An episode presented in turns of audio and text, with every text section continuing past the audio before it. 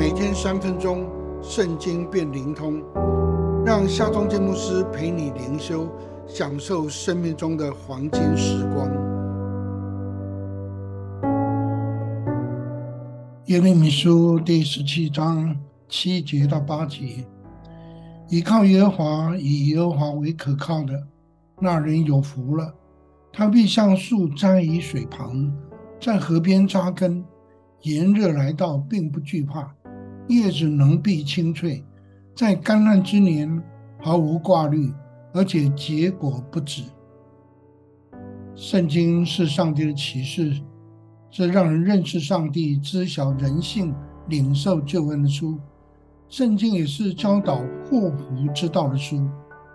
在宣告这一段事物之前，上帝说：“依靠人血肉的宝贝。”心中离弃耶和华的那人有祸了，因他必像沙漠的杜松，不见福乐来到，却要住住旷野干旱之处，无人居住的碱地。接着，上帝才宣告说：倚靠耶和华，以耶和华为可靠的那人有福了，他必像树栽在水旁，在河边扎根，炎热来到，并不惧怕。叶子能必清脆，在干旱之年毫无挂虑，而且结果不止。喜欢读诗篇的基督徒读到这一段经文，一定立刻会联想到脍炙人口的诗篇第一篇：不从恶人的计谋，不占罪人的道路，不做亵慢人的座位，唯喜爱耶和华的律法，昼夜思想，这人变为有福。他要像一棵树栽在溪水旁，按时候结果子，叶子也不枯干。凡他所做的，尽多顺利。这两段经文年代相隔许久，竟能如此雷同，其实没有什么可惊奇的，因为都是上帝所启示，是同一位隐藏作者所写的。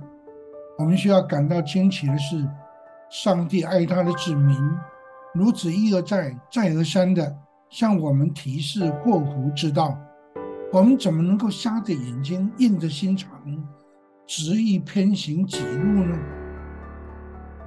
让我们回转来依靠上帝吧，昼夜思想他的话语，走在蒙福的道路上，叶子清脆，结果不止。